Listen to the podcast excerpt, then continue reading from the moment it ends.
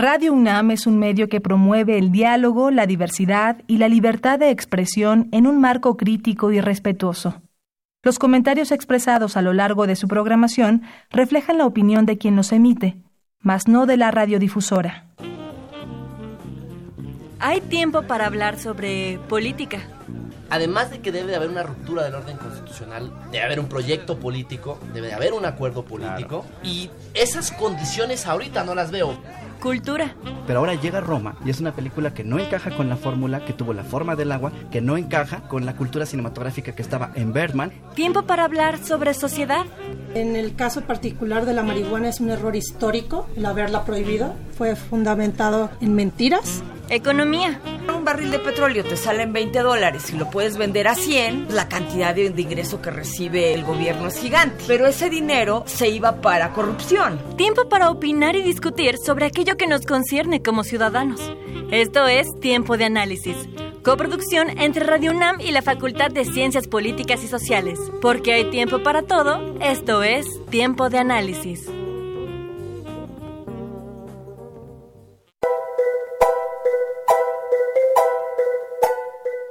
Aunque es un hecho que se puede constatar una feminización de las ciencias sociales debido a que cada vez más son las mujeres participando en ellas, las barreras estructurales para que puedan desarrollarse a plenitud siguen siendo innegables. Eso resulta evidente cuando notamos que la feminización ha ocurrido casi únicamente en las bases.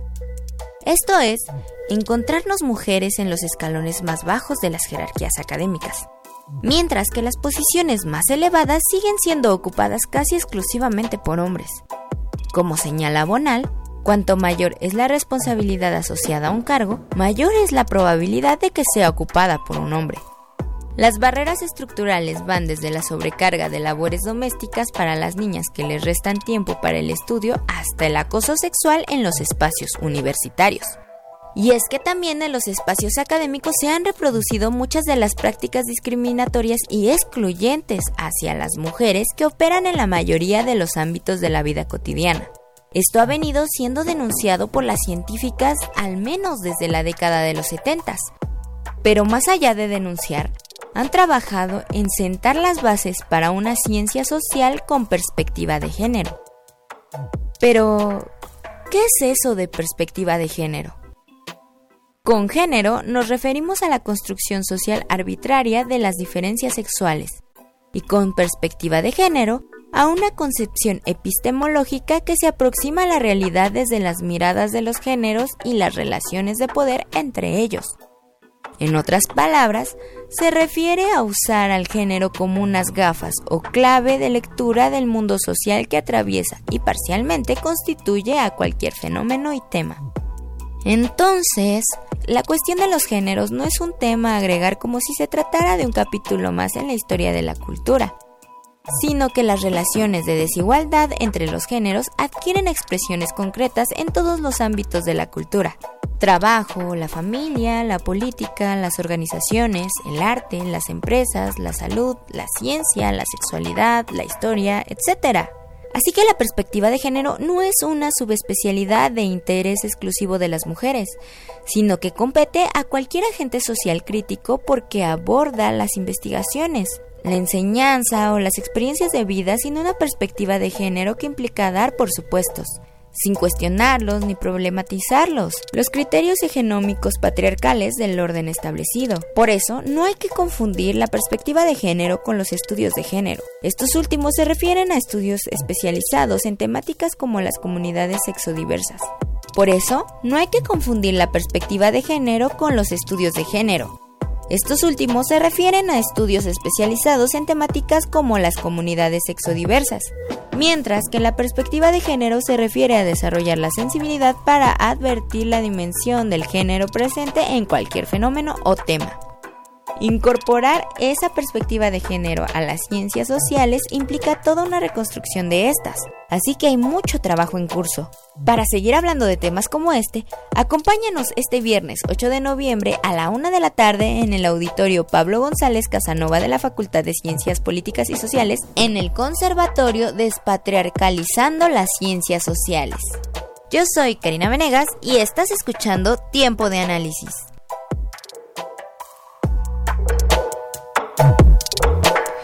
Hola, muy buenas noches. Les saluda Adriana Reinaga. Les damos la bienvenida a Tiempo de Análisis, el programa radiofónico de la Facultad de Ciencias Políticas y Sociales de la UNAM. Transmitimos a través del 860 de amplitud modulada y vía internet en www.radio.unam.mx.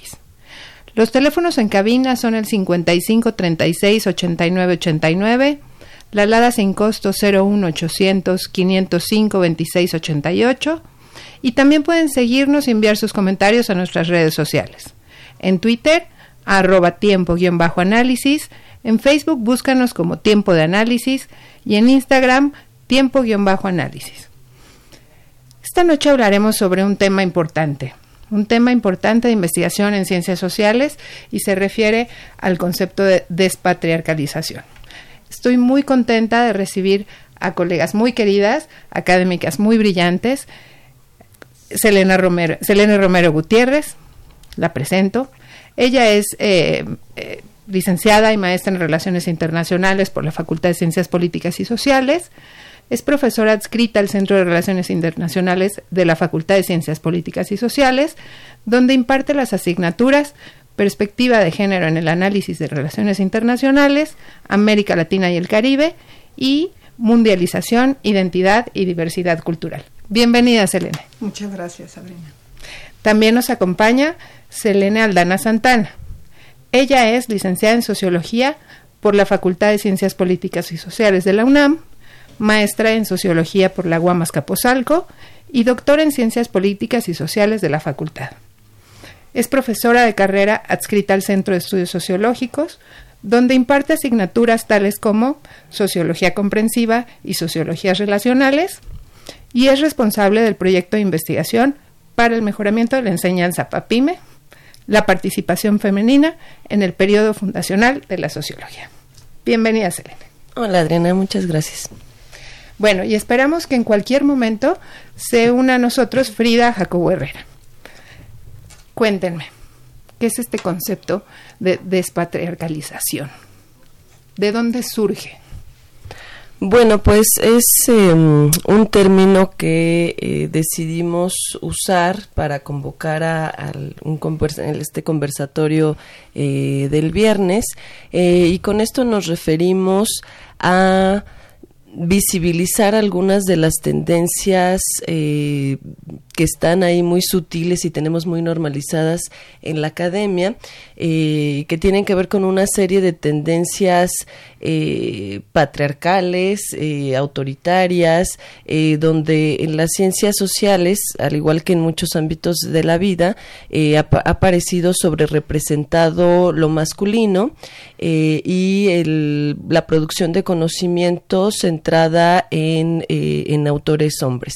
Em, entonces consideramos que dadas las condiciones eh, sociales de este momento del movimiento feminista, eh, consideramos muy importante visibilizar esas tendencias que tenemos tan normalizadas eh, dar cuenta de que las ciencias sociales eh, han sido cómplices de una serie de tendencias excluyentes hacia las mujeres em, y sin embargo afortunadamente las ciencias tienen una capacidad restaurativa eh, por la que es posible incluir otras subjetividades una muy importante la de las mujeres pero también de sectores marginales desde los cuales siempre se ha producido conocimiento social pertinente y relevante y sin embargo ha quedado marginado eh, en las ciencias sociales, entonces consideramos importante eh, visibilizar esa parcialidad de las ciencias sociales y reconstruirlas de modo que eh, den espacio a otras subjetividades. Qué interesante. Me parece súper interesante esta parte de reconstruir el estudio de las ciencias sociales. Selene, cuéntanos, las miradas hacia los objetos sociales son distintas cuando hablamos de la mirada de un hombre o de la mirada de una mujer? Eh, desde una construcción precisamente de la subjetividad y desde un lugar de enunciación, así tendría que ser. Lamentablemente lo que hemos reproducido muchas científicas sociales es precisamente adaptarnos a un discurso ya establecido es decir, a una masculinización ya dada, por lo tanto asentada, legitimada y eh, reconocida científicamente hablando.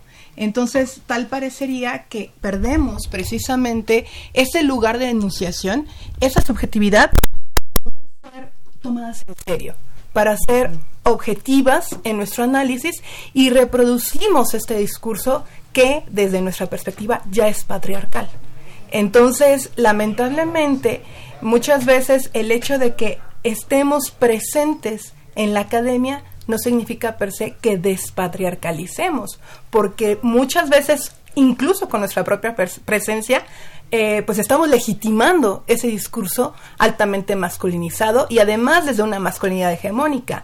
Ya decía Selene Aldana precisamente, la concepción desde la marginalidad, desde otros grupos subalternos, ni siquiera es contemplada. Por eso es una masculinidad hegemónica preponderante. Mm. Selena Aldana, en tu proyecto Pampime eh, sobre participación femenina, el periodo fundacional de la sociología, me imagino que tú exploras estas otras miradas, estos otros, llamémoslo así, eh, eh, aparatos críticos de las ciencias sociales, de la sociología en particular, en donde existe la presencia de esta mirada femenina. ¿De dónde surge este interés?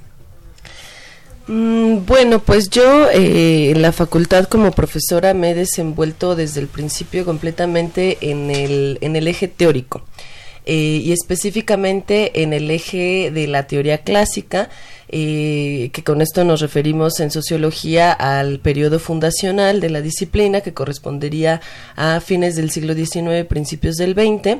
Em, y entonces, para la sociología es algo, eh, un eje vertebrador central, eh, lo que llamamos los padres fundadores, ¿no? De la disciplina. Eh, y entonces, simplemente con esa expresión ya estamos eh, normalizando y garantizando que tienen que ser hombres y que tienen que cumplir un papel como de padres. Claro, son los padres fundadores, pero se cuelan algunas mujeres por ahí, ¿no? Sí, así es. Y además, eh, en realidad eso de que se cuelan eh, algunas mujeres ni siquiera está, ni siquiera a ese nivel está reconocido. Está reconocido, ¿no?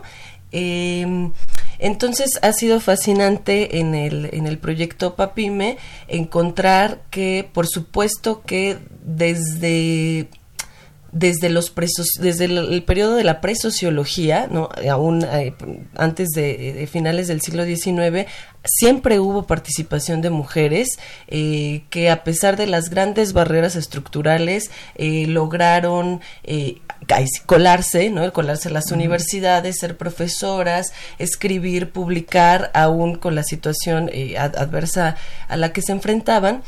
Em, y ha sido muy interesante ver que no se trata solo de encontrar eh, nombres de mujeres, sino que también hemos encontrado que eso implica un giro epistemológico porque em, las mujeres, además de tener otros intereses temáticos eh, marcados, por supuesto, por la condición de mujeres y de subalternidad. También, por supuesto, comparten muchos temas con los clásicos fundadores varones, pero dentro de esos temas les dan un tratamiento particular, ¿no? Un enfoque particular. Y entonces ahí percibimos eh, que tiene todo el sentido eh, hablar de la voz femenina, ¿no? No nada más como una serie de pensadoras que se han colado al, al, paradigma masculino, perdiendo, eh, como está, justo como dice mi tocaya Celina Romero, eh, como desligándose de la subjetividad femenina para lograr asimilarse y adaptarse al canon masculinizado de la ciencia, sino que han preservado una voz propia, ¿no? Eh, un estilo, una serie de tendencias teóricas compartidas entre estas autoras, aun cuando eh, estén en trincheras distintas, ¿no? Unas son liberales, otras son socialistas, e incluso tienen grandes eh, debates y polémicas entre ellas, y aún así es posible encontrar ciertas tendencias compartidas que no están en los varones. Entonces consideramos que la sociología se enriquece, ¿no? Incluyendo eh, autoras, no nada más porque haya más pensadores que leer, sino porque hay pensadoras particulares. Claro, y bueno, y cuando decimos eh, cuelan, literalmente se cuelan. Hay historias justamente en este periodo, ¿no? De, finales del 19, principios del 20, de mujeres que ingresaban a las a las universidades y eh, pues eh, literalmente tenían que fungir como hombres para poder ser parte de las academias. Y entonces no sé si a esto te referías, eh, Selena Romero, cuando nos decías, eh, pues tenemos que utilizar estos anclajes teóricos de los varones para, para ser reconocidas como serias. Claro, es decir, aprender el lenguaje de ellos, ¿no? Es decir, aprenderlo, reproducirlo para tener esa validez precisamente. Y temas que nos competen de manera directa, tal parecería que no son ni siquiera eh, caracterizados o tomados en cuenta por las ciencias sociales. O son temas complementarios dentro del núcleo duro de cada una de las disciplinas. Por ejemplo, yo pienso precisamente en esta perspectiva de género en relaciones internacionales, núcleos duros, ¿no? paradigmáticos como el poder, la seguridad, eh, la guerra y la paz, son concepciones altamente masculinas. Y de hecho de ahí empiezan eh, trabajos interesantes desde internacionalistas mujeres a criticar esos paradigmas o estas referencias conceptuales dominantes. Es decir, por ejemplo, cito algunos trabajos de Joan Tigner cuando critica los seis puntos del realismo de Morgenthau, que es el padre, precisamente, hablando de estos padres fundadores, de sí, de la ciencia política, pero que, bueno, en relaciones internacionales, obviamente por esta tendencia, pues ahí está presente. Entonces, sí poder, pero no un poder virilizado, individualizado, sino más bien un poder en términos colectivos, otro tipo de poder. ¿No? Y que bueno, en ese entendido, eh, estos pronunciamientos es interesante, porque empiezan a tener cabida, por ejemplo, en relaciones internacionales hasta la década de los 80 del siglo pasado, cuando ya hay un trabajo, digamos, de prácticamente dos siglos.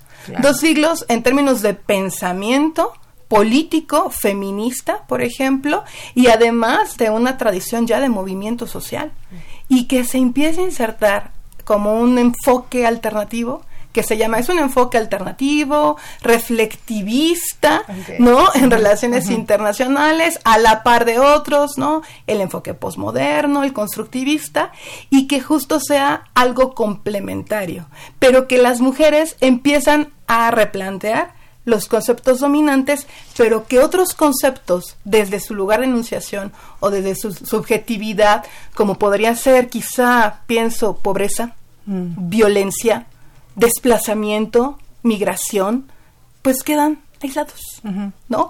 O son tomados y otra vez vistos desde la mirada masculina. Claro, claro. Qué interesante. Justo hay también una, una, anécdota desde la antropología y me voy a permitir hacer una, un, paréntesis porque eh, eh, hablando de antropología eh, acaba de, de, unirse con nosotros la doctora Frida Jacobo Herrera. Eh, y bueno, ella es doctora en antropología social por el Centro de Investigaciones y Estudios Superiores en Antropología Social de la Ciudad de México y es profesora de tiempo completo asociada en el Centro de Estudios Antropológicos de la Facultad de Ciencias Políticas y Sociales.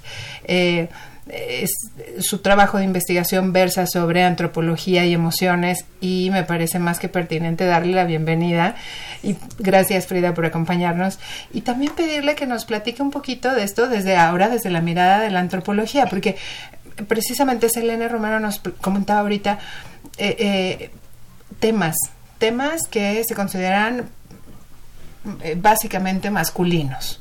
Y cuando hablamos de la antropología, y bueno, y en, este caso tu especialidad, que son las emociones y eso, entonces se da mayor cabida a esta mirada femenina. ¿Tú qué opinas, Frida? Hola, ¿qué tal? Primero una disculpa, ya me pude me logré incorporar. Buenas noches a todas. Em, yo creo que tenemos una experiencia similar en las diferentes disciplinas sociales. En la antropología, que es una disciplina más reciente, digamos, de principios del siglo XX, em, que, que, surge, que se origina la antropología y que fue eh, con una mirada muy masculina, yo creo que eso lo compartimos en las diferentes ciencias sociales, pero en el caso de la antropología yo agregaría, además del campo de las emociones, agregaría una cuestión muy particular que es el trabajo de campo. Mm. La antropología se caracteriza por hacer estudios etnográficos, por realizar trabajo de campo y en esto las miradas que suelen ser muy objetivas, ¿no? desde un planteamiento científico muy objetivista, pero también muy masculino.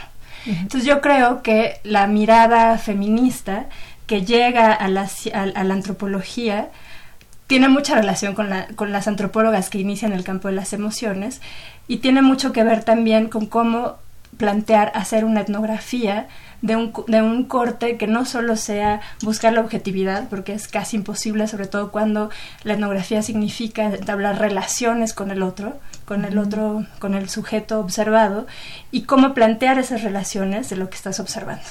Entonces me parece que la mirada feminista vino a plantearnos esa nueva posibilidad de hacer investigación y ahí sí fue central el campo de la antropología de las emociones desde mi punto de vista, las, las antropólogas pienso en Catherine Lutz, en Michelle Rosaldo, que fueron eh, parteaguas en nuestra disciplina, no solamente desde la mirada feminista, sino también podemos mirar desde las emociones la investigación social. Y creo que esos fueron dos parámetros que han ido cambiando el curso de la antropología, o por lo menos eh, eh, tratar de recuperar esta visión subjetiva, pero entendida desde un posicionamiento de quién está mirando, porque además, bueno, no solo las antropólogas, sino filósofas han sido críticas sobre el posicionamiento desde donde estamos haciendo investigación, em, y no teniendo miedo a esta mirada emocional, pero es una mirada emocional que involucra otras dimensiones de lo social que, involucra el también pensar que construimos las, em, las emociones desde lo sociocultural y desde ahí entonces nos movemos y construimos relaciones con el otro. Y ese otro es desde donde hacemos antropología. Pues yo, vaya, yo espero que eh, estos temas novedosos sí, sí queden eh, pues en la mente de nuestra audiencia y que además nos dé un poco de vuelta esta parte, porque escuchamos poder y escuchamos violencias y escuchamos eh, eh, este tipo de conceptos dentro de las ciencias sociales y son más comunes. Sin embargo, el estudio que se hace de estos conceptos o de estos fenómenos sociales, pues sí tiene un, punto de partida. Y en este caso me parece que comprender las interacciones a partir de las emociones resulta fundamental. Eh, resulta fundamental porque explicaría, en todo caso, cómo se van construyendo ciertos ambientes de interacción, ¿no? Y estos ambientes de interacción probablemente nos permitan comprender también la mirada masculina, porque es importante eh, comprender, por un lado, cómo se da la mirada masculina y cómo se da la mirada femenina, y no en un ejercicio necesariamente de polarización, eh, sino en un ejercicio tal vez de complementariedad. No sé qué opinas, Selena Aldana. Sí, bueno, a mí me gusta mucho un concepto de Araceli Barbosa de em, el derecho a la el derecho a la diferencia dialógica sin oposición, ¿no? Entonces eh, el derecho, ¿por qué tiene que ser un problema el que seamos diferentes? ¿No? ¿Por qué las diferencias tienen que llevar a desigualdades, ¿no? Que no es lo mismo, porque la desigualdad refiere a un diferencial de, poder, ¿no? Entonces, ¿por qué el que seamos... Eh, no es que seamos naturalmente distintos, pero históricamente ya nos han configurado distintos.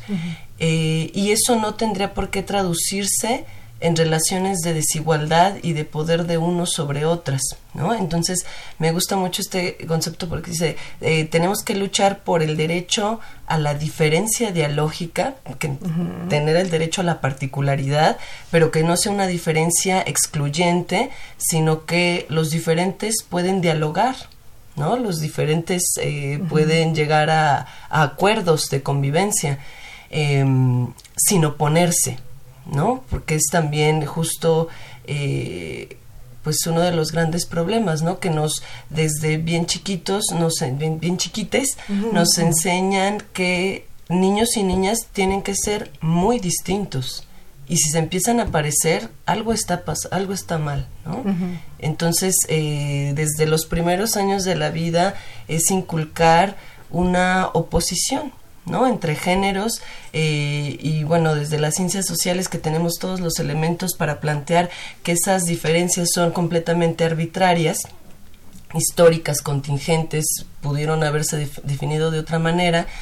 Eh, entonces tenemos que romper con las lógicas internas en la academia de continuar reproduciendo esas oposiciones y esos diferenciales de poder mencionaban al principio del, del programa que eh, la mujer pues no solamente tiene esta parte de crear, o esta, esta responsabilidad de generar conocimiento desde su perspectiva, de defender sus posturas y demás, sino que pues hay una doble tarea en la mayoría de los casos para las mujeres. Las mujeres finalmente eh, eh, eh, desempeñan este doble papel o desempeñamos este doble papel de pues sí ser académicas en este caso, pero también somos madres y también jugamos otros papeles como cuidadoras y proveedoras y demás. Y esto probablemente no genere las condiciones más adecuadas para un juego justo. Y, a lo que me refiero con un juego justo es efectivamente tener estas miradas dialógicas de respeto a la diferencia entre hombres y mujeres, a cómo vemos y cómo hacemos ciencia, implicaría mecanismos institucionales y que emparejen la cancha que la emparejen y que permitan que estas diferencias se conciban, pero también un poco atraer la mirada masculina o atraer las prácticas masculinas al terreno de lo femenino. ¿Consideras que ya estamos avanzando en eso, Selena Romero? Ay, caray, bueno, pues eh, yo creo que es muy incipiente, ¿no? Es decir, hay avance, ¿no? Eh, se mencionaba en la cápsula estudios ya correspondientes a esta dinámica, eh, estudios de género, donde se analizan las masculinidades y cómo es precisamente el papel de los varones en esta relación, en estas relaciones de dominación que se han fincado precisamente a partir de nuestro género, de nuestro sexo. Entonces, creo que en ese entendido, eh, pues es, es incipiente, pero pues nos falta un montón. Porque además, precisamente eh, pensando en las ciencias sociales, no es algo obligatorio. es una temática que queda de lado, ¿no? Es decir, eh, quedan como temas en materias, lo vemos tan solo en el mapa curricular de, de nuestra propia facultad, son materias optativas, mm. ¿no? Entonces, pues quien quiera meterse, se puede meter y empezar a analizar este sentido, ¿no? De, de las relaciones de dominación o de los privilegios que tienen eh, los varones respecto a estas formas. Entonces, incluso para nosotras como mujeres es complicado darnos cuenta, precisamente por las formas de dominación que se nos atraviesan, eh, pues para los varones en un lugar de privilegio, pues creo que es todavía más complicado. O sea, si para nosotras que estás mencionando llevamos esta doble tarea, no es justo, ¿no? Como se señala, y por lo tanto no puede ser complementario, quien goza de ese privilegio, pues es muy difícil que lo vea. De hecho, lo denosta. ¿no? Lo descalifica.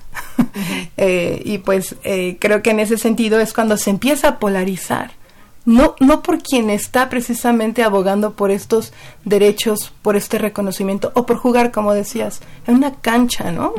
Justa, pareja, sino precisamente quien ve amenazados estos sentidos de, privilegios, porque tal parecería que el, sentido de empezar a despatriarcalizar o de hacer visible esta perspectiva de dominación es como si viniéramos y les quitáramos privilegios. Momento, es volver a repensarnos y a reconstruirnos como sujetas y como sujetos y como sujetes, ¿no? A partir de eso.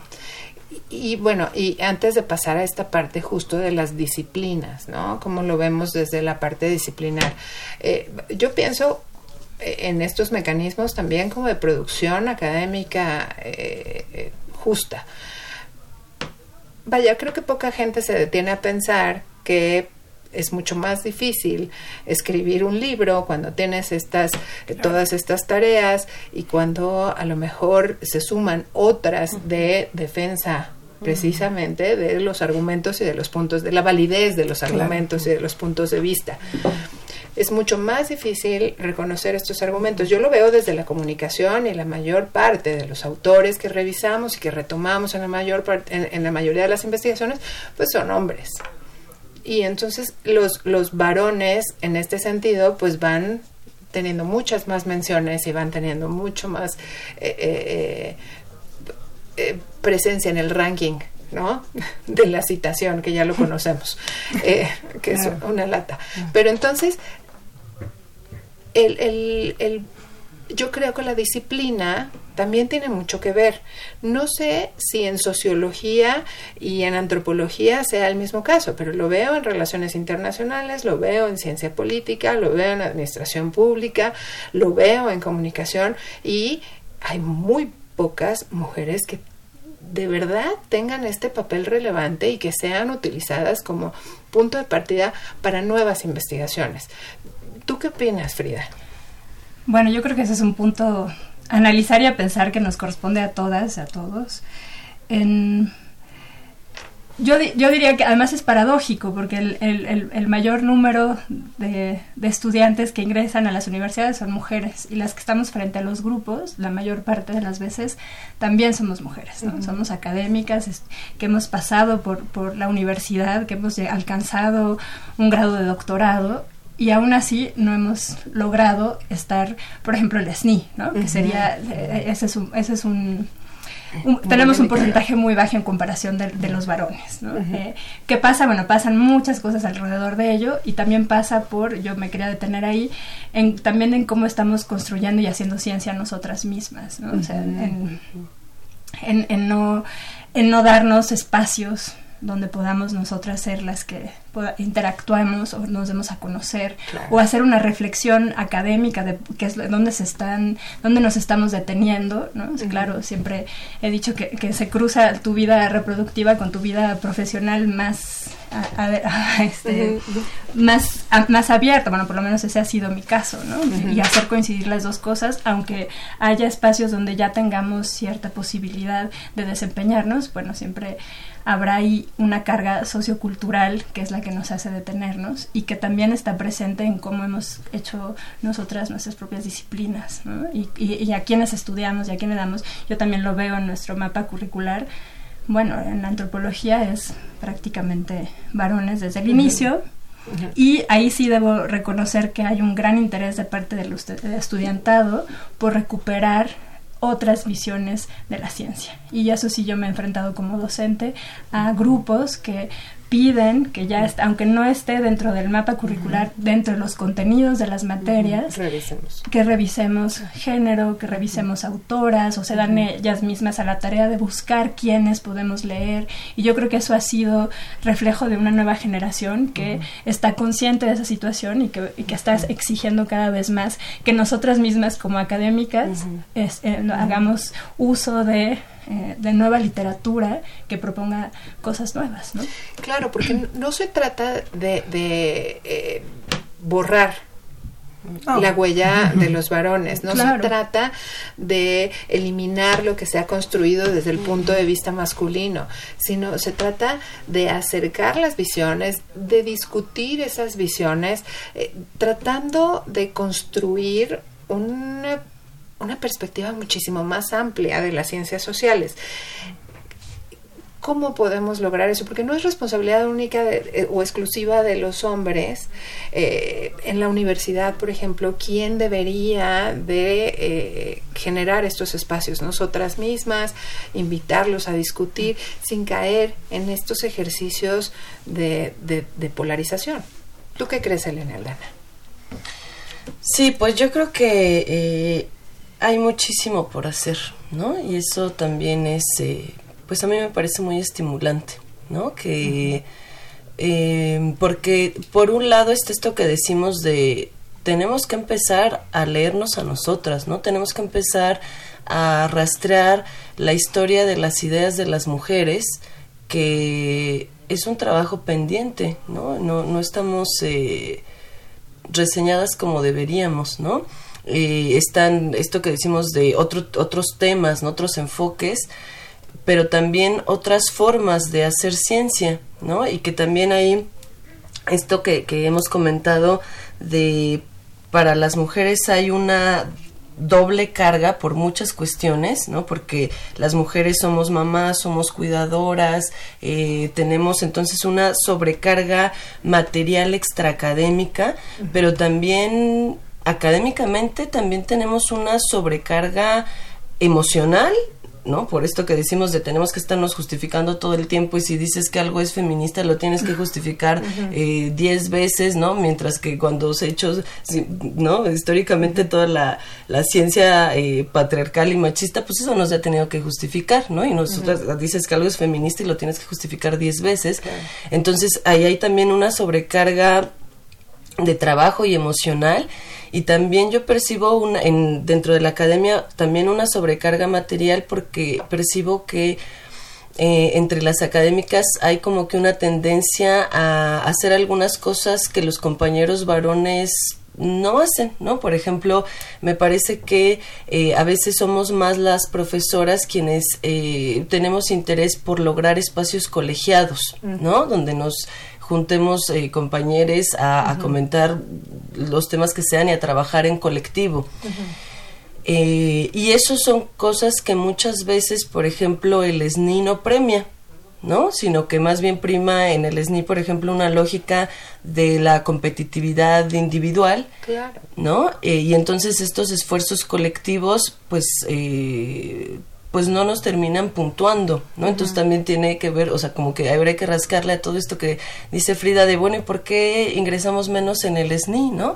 Bueno, pues tiene que ver con esta sobrecarga emocional, material, eh, y que hay muchas cosas que hacemos que no quedan registradas y que no están valoradas académicamente, eh, como dar un seguimiento a veces eh, pues mucho más cercano me parece a nuestros estudiantes, ¿no? Una eh, un sí un seguimiento académico me parece que a veces mucho más integral y todo eso pues no eh, no puntúa, ¿no? Pero lo hacemos todo el tiempo y es central en la vida universitaria y entonces resulta fundamental revisar estos eh, elementos o estos criterios de evaluación para que el trabajo académico incluya este tipo de espacios que se consideran eh, exclusivamente femeninos o mayoritariamente femeninos, estos espacios de discusión, de diálogo en los que revisamos incluso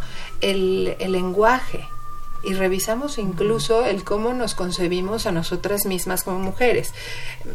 Pienso en ejemplos que pueden ser ejemplos actuales, pero también pueden ser ejemplos de, hace muchísimo tiempo. Y entonces se referían a, eh, eh, a la madre de eh, Mid, ¿no? O a la esposa de, y entonces esta mujer académica, investigadora, generadora de conocimiento, es porque es esposa de no sé quién o fue hija y entonces parece que ese es el punto central de desarrollo de su carrera. No es que haya una iniciativa particular. ¿Cómo lo ves tú? E, es, lamentable porque tal parecería que el rol histórico de la mujer siempre ha sido de acompañamiento, ¿no? es decir, la consorte, la mamá, ¿no? La hija, Pienso precisamente en este trabajo que hace Cintia Enloe en Relaciones Internacionales cuando dice nos han dicho desde esa perspectiva altamente masculinizada, ¿no? Patriarcal, que las mujeres y los niños no están hechos para la política internacional, ¿no?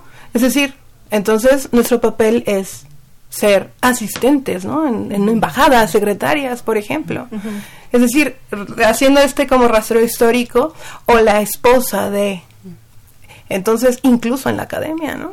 Te reconocen porque eres tal pareja de tal, cuando tienes toda una labor, obviamente, de, de, todo lo que está diciendo aquí mi tocaya, ¿no? De desgaste material, emocional, intelectual, por supuesto, para ser reconocida. O sea, es doblemente el esfuerzo. Tienes que demostrar que estás ahí por algo, cuando pues los compañeros no lo hacen.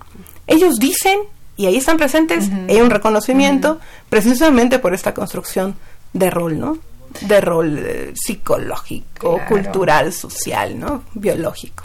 Y en donde queda demostrado que hay, eh, no solamente en el campo del quehacer político, del quehacer social, del quehacer eh, económico, mujeres de gran valía y, de, vaya, de gran valía en el, en el terreno de las decisiones se toman decisiones y no necesariamente porque es esposa o no, y tenemos estadistas, tenemos mujeres que, se desempeñan en organismos internacionales, eh, con muchísimo, muchísima injerencia en la política mundial y no tienen que demostrar efectivamente.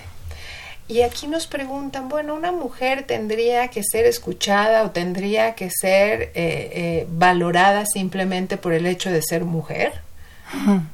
Y, y yo me pregunto, y yo me pregunto, bueno, tal vez si nos detenemos a pensar en todo ese trabajo que se ha hecho previamente, pero además en el trabajo de, tener que demostrar que lo que hemos estado haciendo en el terreno de la academia de las ciencias sociales o del trabajo particular es, eh, eh, pues ha llevado su dosis de, de esfuerzo muy grande. ¿Cómo, ¿Cómo ves tú esta parte, Frida? ¿Cómo le hacemos para reflexionar las cosas de manera distinta, de invitar a hombres, a mujeres, a nuestros estudiantes ya a partir de otro tipo de pensamiento? Bueno, ¿qué hacemos? Yo creo que es yo, yo, creo que lo principal, y escuchándolas, lo principal es mostrar estos ejemplos, ¿no? las escuchaba y pensaba que en la antropología también tenemos estos casos muy conocidos de grandes antropólogos que en sus agradecimientos escriben que su mujer estuvo ahí cuando en, realidad la mujer es la que participó en, la construcción del libro mismo, la que hizo, la que construyó relaciones con, con los sujetos y las sujetas de estudio y que fue una clave importante. Yo, yo cuando menciono este tipo de ejemplos en clase generan mucha eh, eh, bueno, claro, enojo y tal, pero también una reflexión interesante, ¿no? Porque no, sola, porque no solamente habla de la posición masculina, sino de la posición que construimos hacia, hacia los que investigamos, ¿no? O sea, de esa posición de poder que está en todos lados, ¿no? En el género y en, y en el académico frente al otro, ¿no? Que construimos eh, simbólicamente para que tener un objeto de estudio. Entonces yo creo que ese tipo de, de anécdotas, de ejemplos, sirven mucho para justamente visibilizar la problemática problemática, ¿no?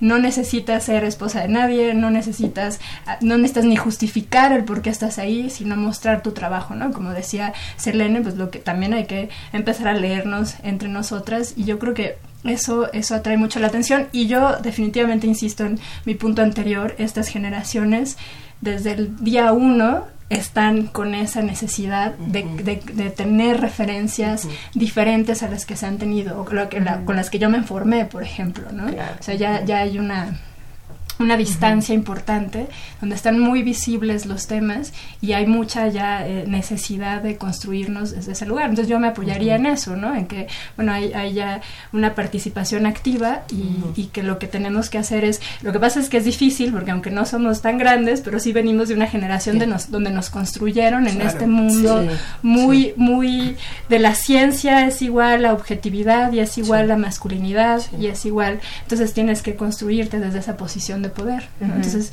rompernos a nosotras mismas también cuesta, ¿no? Porque entonces reproducimos cuando hacemos investigación sin querer estos esquemas, sin querer. Y entonces, y nos referimos a las mujeres, o no sé, en antropología, volviendo al tema de la etnografía, es común que incluso concibas que en tu trabajo de campo vas a encontrar a las mujeres en ciertos espacios y a esas mujeres no les vas a hacer algunas preguntas que a un hombre sí le harías y viceversa, ¿no?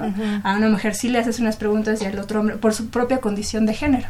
Y lo estamos haciendo, digamos, como académicas, que, que, nos cuesta trabajo de pronto romper con eso, ¿no? Y es, es parte del ejercicio que me parece tiene, tenemos que hacer todos los días y en todos los espacios, ¿no? Claro, eh, hay una hay una anécdota que justo a Margaret Mead se le cuestionaba una investigación que hizo en Samoa. Y entonces bueno pues en ese entonces cuando llegó la investigación a, Estados Unidos una de las eh, eh, pues reflexiones a las que llegó Mead es que las mujeres en esa isla tenían mayores libertades políticas derivadas de la libertad sexual Y entonces la sociedad estadounidense se escandalizó en ese momento y dijo, esto no es posible. Y mandaron a un investigador a corroborar la información. Y entonces utiliza la misma metodología, pero eh, estamos hablando de un tiempo en donde eh, lo que se tardó Margaret Mead en regresar, en escribir, en presentar sus hallazgos, eh, la comunidad académica en discutirlo y después en regresar, bueno, en mandar a un este eh, eh, mensajero para que repitiera o replicara el, el método, pues pasaron muchos años. Y entonces cuando este investigador replica el método, pues hace las mismas preguntas y se encuentra con respuestas completamente diferentes. Y regresa y denosta el trabajo de Margaret Mead, diciendo, no es verdad. A lo que Margaret Mead responde, pues no, no es verdad, porque no es lo mismo que tú le preguntes a una mujer de 16 años cuántas parejas sexuales ha tenido, que a una mujer de 30 años en presencia de sus hijos, y, ¿no?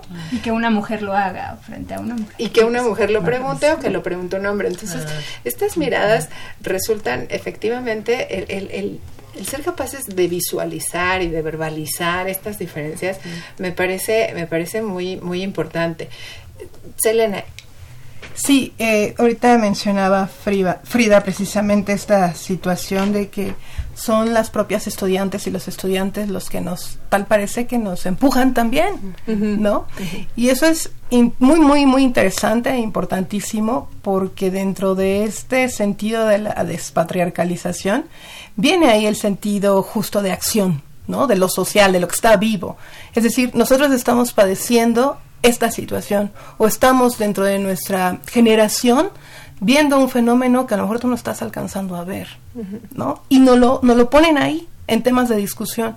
Y es importante, y eso también va de la mano con el sentido de descolonizar el pensamiento, ¿no? O sea, me, me gusta mucho esta vinculación, a decir de todas estas autoras del feminismo eh, comunitario, descolonial, ¿no? Que desde la academia sí lo tipificamos, pero que, y, por ejemplo, María Galindo lo dice, ¿no? O sea, no podríamos descolonizar sin despatriarcalizar o no podríamos des- despatriarcalizar sin descolonizar.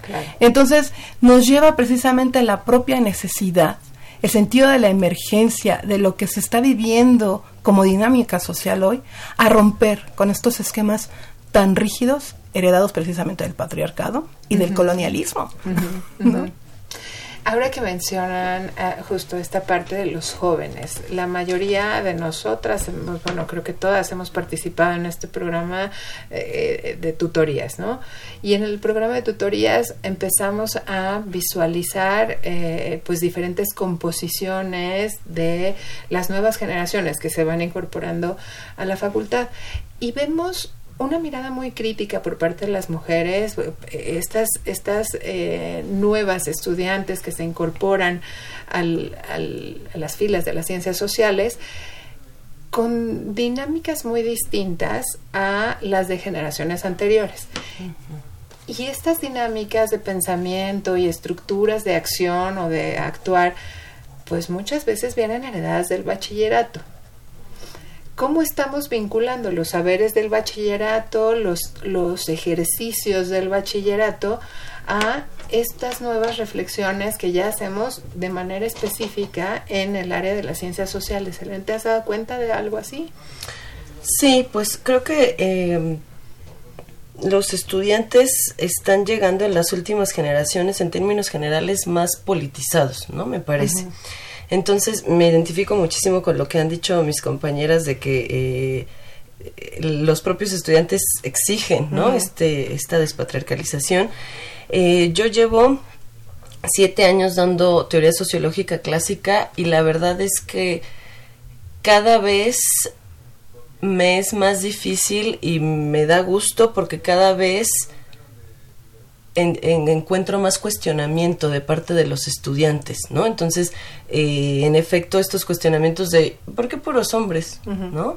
Y también, en, el, en mi caso, que doy teoría sociológica clásica, entonces, pues son autores europeos, súper blancos, ¿no? Entonces, todo el cuestionamiento, bueno, ¿y por qué solo europeos? ¿Y por qué todos blancos? ¿Por qué blancos? ¿No? ¿Y por qué casi todos vienen de clases altas? ¿No? ¿Y qué no ha habido, no, no, no hubo, no hubo sociología de negros? Y, ¿No? Entonces, cada vez un mayor cuestionamiento, mientras que eh, hace siete años yo no percibía eso, ¿no? Sino que estaba pues completamente normalizado. Bueno, pues si está en los libros, eso seguro es lo importante, etcétera.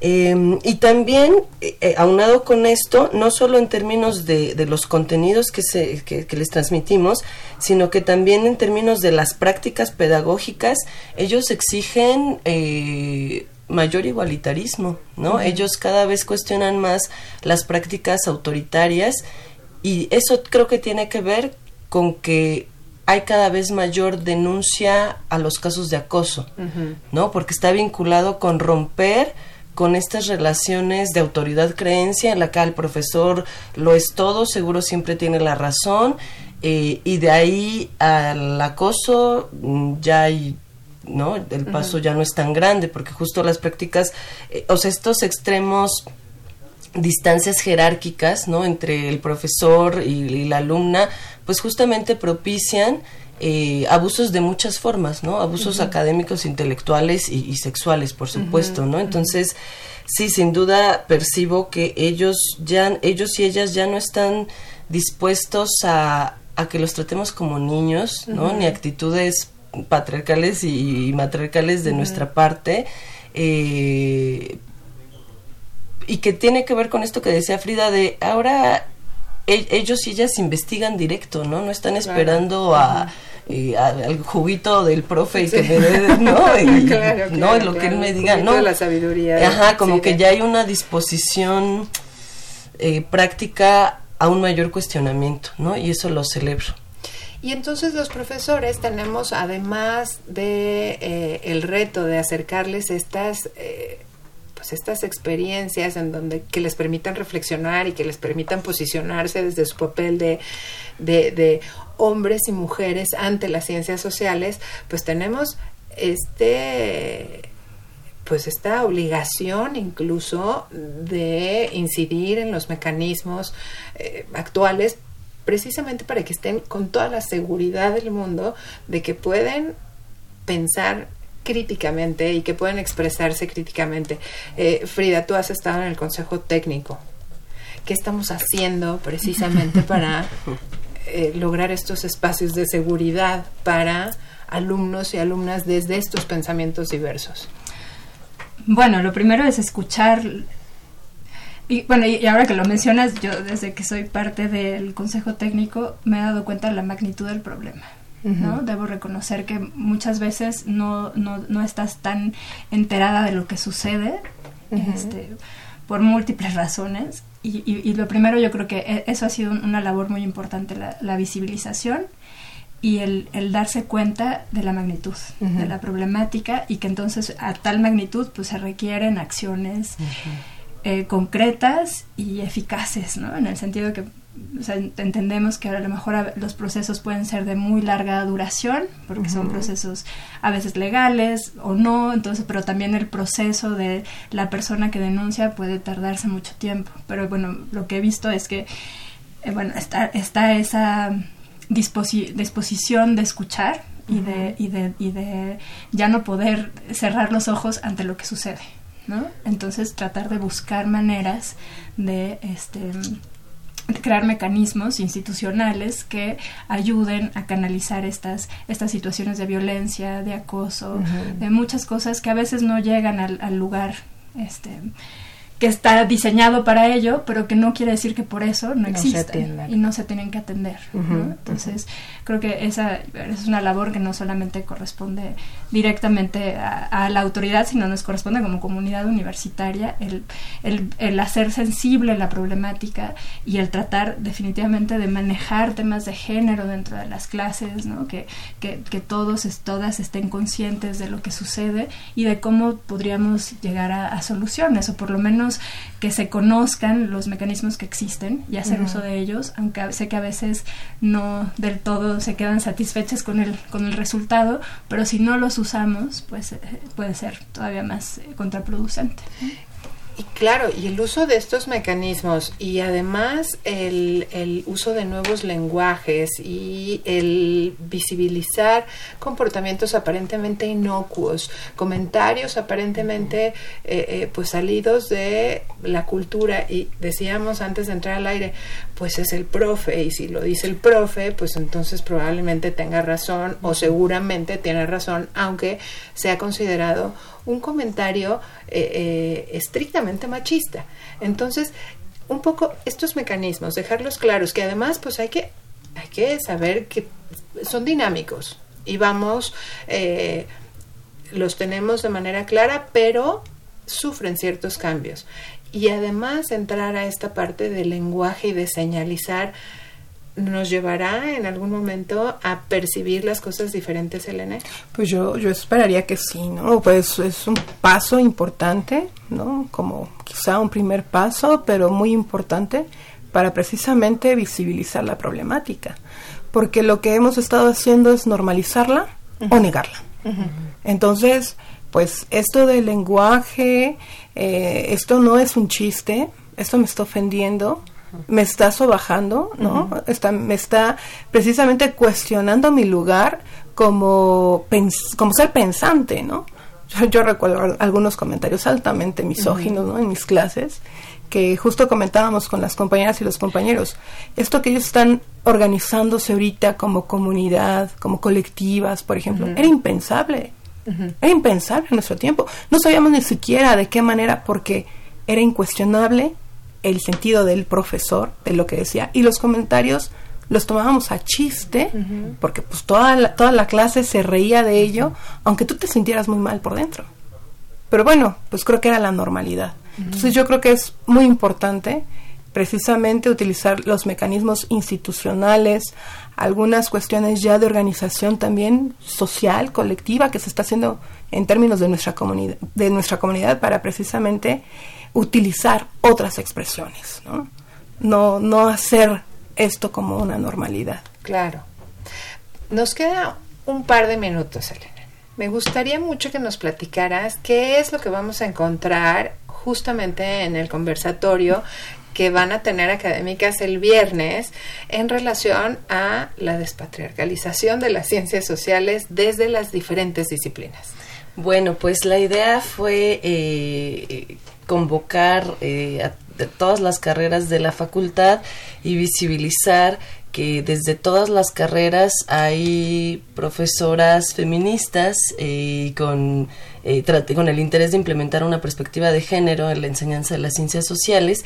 Entonces la idea eh, ha sido invitar a una profesora de cada carrera eh, pensándolo como una actividad para toda la facultad, ¿no? Una actividad en la que se sientan convocadas eh, desde todas las carreras y visibilizar eh, que en todas las carreras hay una manera y una exigencia de incorporar una perspectiva de género. Entonces, ojalá que nos puedan acompañar, hombres y mujeres, nos interesa poner en la mesa el diálogo, ¿no? De estos temas que que pues todo el todos los días padecemos en la facultad, pero que falta dialogarlos.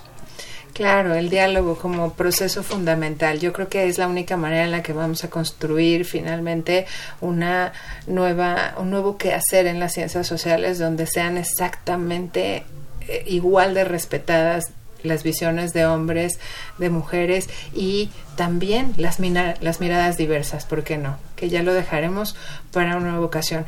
Para mí fue un placer de verdad tenerlas aquí, se me fue el tiempo volando.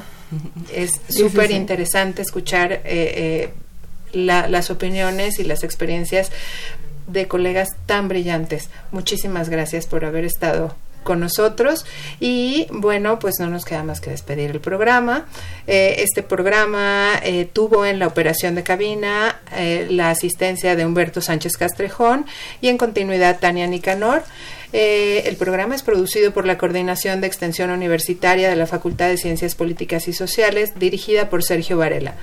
El productor, Oscar González, asistente de producción, Jessica Martínez y en servicio social, Karina Venegas. Se despide ustedes con mucho cariño, Adriana Reinaga. Buenas noches. Esto fue Tiempo de Análisis una coproducción de Radio UNAM y la Facultad de Ciencias Políticas y Sociales. Tiempo de análisis. Política, debate, cultura, sociedad, economía, periodismo, movimientos sociales. Opina, debate, discute, analiza. Tiempo de análisis. Un espacio donde con tu voz construyes el debate.